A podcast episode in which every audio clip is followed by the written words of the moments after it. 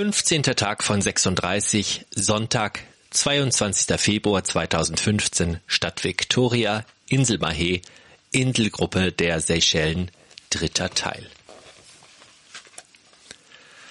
Nicht lange, dann lasse ich die vielen sich sonnenden und badenden Touristen hinter mir. Und während zunächst noch andere Natur- und Fotobegeisterte ihre Spuren im Sand hinterlassen, ist es nicht weit zu gehen und ich erkunde diesen Garten Eden vollkommen alleine. Auf dem Plan erkenne ich, dass ich jetzt die Bucht Anse d'Argent verlassen und die Anse Source Argent betreten habe. Die mondsichel geformten Sandstrände sehen durch ihre Größe und die Linienführung immer wieder anders aus. Die hohen Felsen wirken wie überdimensionierte Plastiken des kubistischen Bildhauers Otto Freundlich. Von jeder Seite bieten die Formationen attraktive Ansichten.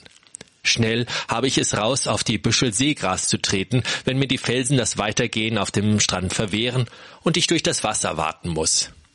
Vor mir zerschneiden pfeilartige Lichtbrechungen blitzschnell die gläserne Wasseroberfläche. Erst auf den zweiten Blick erkenne ich die Fische, die von mir reißaus nehmen. Andere wiederum sind neugierig und schwimmen nah an meine Füße heran. Ich sehe urzeitliche Schildtiere, die sich im Meeresboden vergraben, wenn sie meine nähernden Schritte spüren.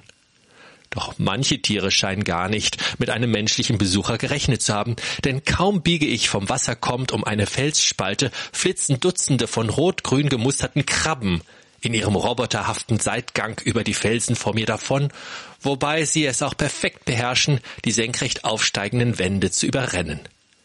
Die Menge dieser mir ein bisschen unheimlichen Krabbeltiere erinnert mich an eine Filmsequenz von Harry Potter, wenn die vielen Spinnen in den magischen Wald flüchten. Auch mir folgen hier am Strand von Ladik aus sicherer Entfernung die argwöhnischen Stielaugen dieser eigentlich harmlosen Schneidebeißer. Fast wundere ich mich, in dieser paradiesischen Welt auf noch einen Menschen zu stoßen. Aber es ist auch nur ein stark gebräunter Kreole, der mit seiner Harpune auf der Suche ist nach den schmackhaften Oktopussen. Ich lasse mich dazu verleiten, immer weiter noch eine und noch eine Sandbucht zu erobern.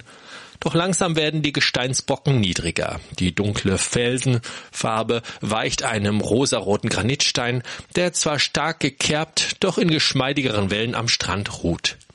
In den Kerben sammeln sich Plastikunrat, Flaschen und Badelatschen. Das Paradies muss sich also auch hier unter dem Zivilisationsdreck der Menschheit behaupten.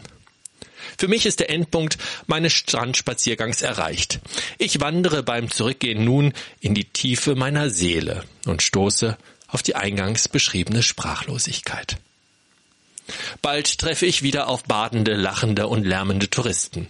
Doch der bestialische Gestank hinter dem nächsten Felsen rührt nicht von menschlichen Hinterlassenschaften aufgrund der nicht vorhandenen Toiletten. Eine verendete Karettschildkröte ist der Übeltäter und wird von einem Schwarm schwarzer Fliegen ausgehöhlt, bis nur noch der Panzer übrig sein wird.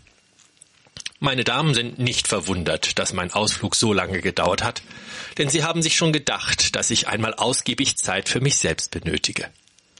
Nachdem ich mich mit Wasser, Keksen und Bananen gestärkt habe, hält mich nichts mehr und ich muss zum Baden in die Fluten springen.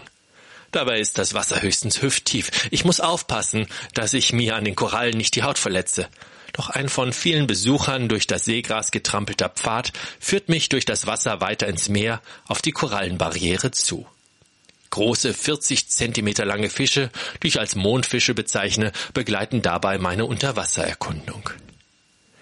Mit Besuchern aus Wien kommen wir ins Gespräch und Helga, die wohl jeden Zoodirektor der Welt kennt, ist gleich am Fachsimpeln über den Tierpark von Schönbrunn. Doch anders als im himmlischen Paradies regiert hier bei uns Kronos, der Gott der Zeit. Wir packen unsere sieben Sachen zusammen und spazieren zum Felstor zurück, wo man mir in einer Bar sagt, dass es kein Bus mehr gäbe und nur noch ein Taxi uns zur Fähre zurückfahren könnte, wir aber auf dieses fast eine Stunde warten müssten.